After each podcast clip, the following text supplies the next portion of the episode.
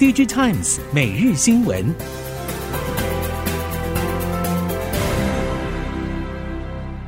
听众朋友您好，欢迎收听 DigiTimes 每日新闻，我是袁长杰，现在为您提供今天科技产业的新闻重点。首先带您看到，联发科正式发布最新旗舰手机晶片天玑九三零零。除了强调生成式 AI 应用正式的走入行动边缘装置，平台本身的算力表现也是联发科强调的重点。联发科表示，天玑九三零零不只能够以每秒二十 token 的速度运转七 B 参数的模型，并且稳定运算十三 B 的模型。透过联发科的 Neural Pilot Compression 记忆体压缩技术，最大曾经运转过三十三 B 的巨型模型。这一次，联发科不同于高通，仍采用相对稳健的一加五加二核心架构，而是更为激进的采用四颗超大核以及四颗大核的四加四架构。NB 供应链对今年旺季不旺已经有定见，展望明年偏向正面。业界认为力道有三：一为 Chromebook，二为商务 NB，三为近期各界瞩目的 AI PC，预计是明年下半年的重点。也是带动整体 NB 拉升的主动能。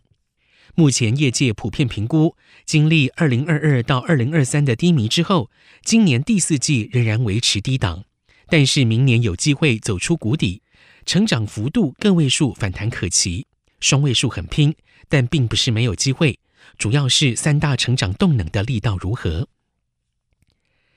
随着英特尔新一代处理器 Core Ultra 上市在即，三星电子最快有望在年底推出搭载 AI 引擎的 NB，加入 AI PC 之争。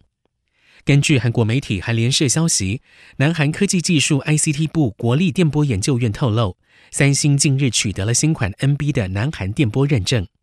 外界大多认为，三星新款 NB 将搭载英特尔 Core Ultra，并且有望在 Core Ultra 上市之后推出。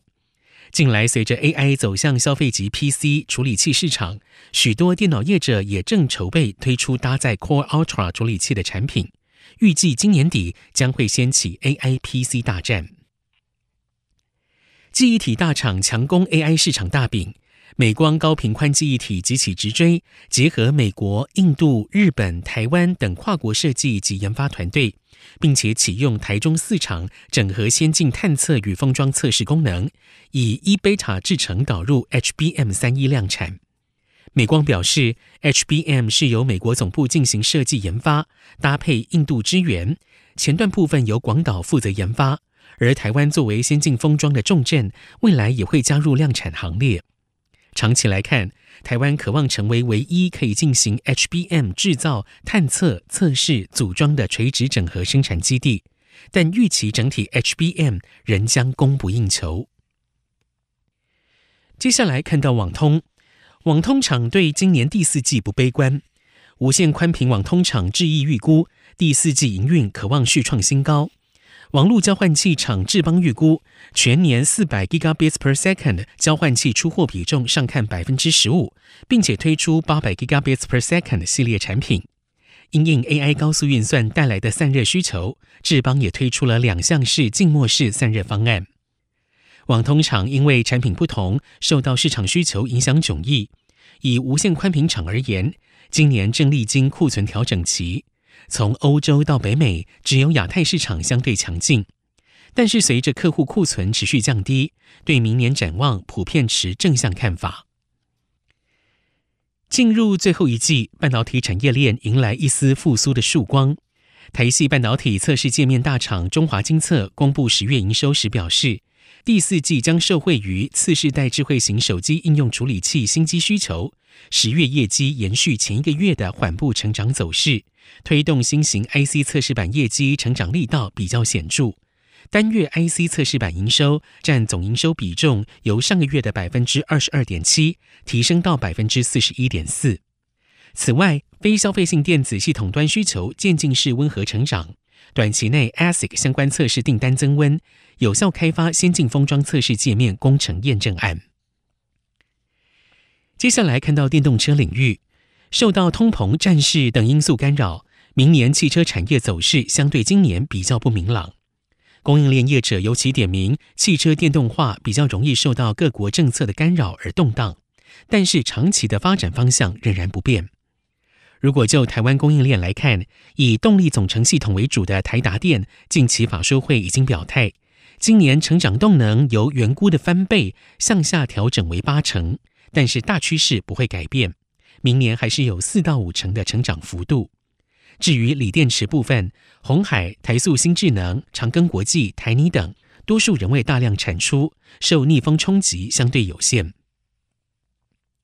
虽然汽车电动化容易受政策干扰而有小颠簸，但是台达电在电动车动力总成系统打出漂亮的一击。近来台厂也积极布局这个领域，市场传出广达低调招兵买马，动力总成可能是跨足未来车的第二步。广达在汽车电子电气化的中央网关、车脑组装等已经展现佳绩，除了已经是特斯拉的供应商，更以一级供应商之姿打入欧美主流车厂。外传与台达电一样是电力起家的光宝，更着力于动力总成中的车载充电系统为主，再扩及到整个系统。车体外则是积极布局充电桩。第四季是传统汽车产业旺季。台系车用供应链也爆出佳绩，车用安全件厂商建林对于第四季维持审慎乐观看法，并且表示，目前持续观察欧美客户年底的拉货情况。以目前集团整体在手订单能见度良好来看，客户如果可以维持稳健拉货力道，有助于集团整体营运维持高档水位。值得注意的是，由于美国撞见保险市场需求持续扩大，中美贸易纷争带来的转单效应。预期包含东阳、苍佑等台系车用零组件业者在内，都有不错的收官成绩，更可能迎来最强的旺季。未来汽车启动裁员大计，未来创办人暨执行长李斌对内宣布，会在十一月完成减少百分之十左右的岗位，并且重组部门。消息一出，震撼业界。对于裁员，李斌表示，未来两年会是汽车产业变革期竞争最激烈的阶段。外部环境充满巨大的不确定性，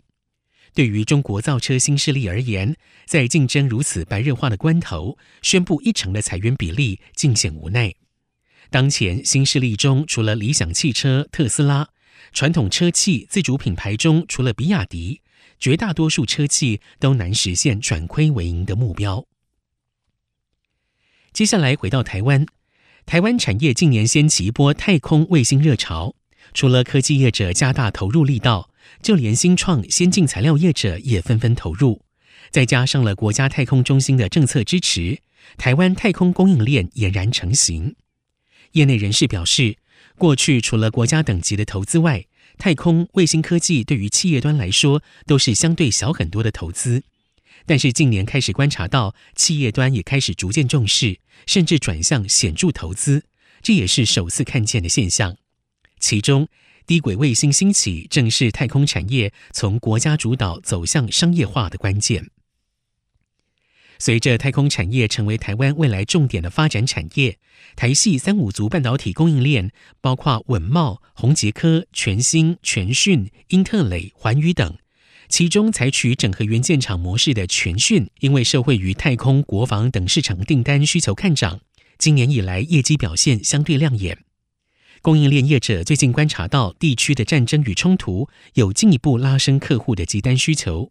尤其是供应链的去中化效应增温，台系业者抢滩美系客户订单，推升了航太及商用卫星通讯的新产品订单增加，带动营收及获利表现走强。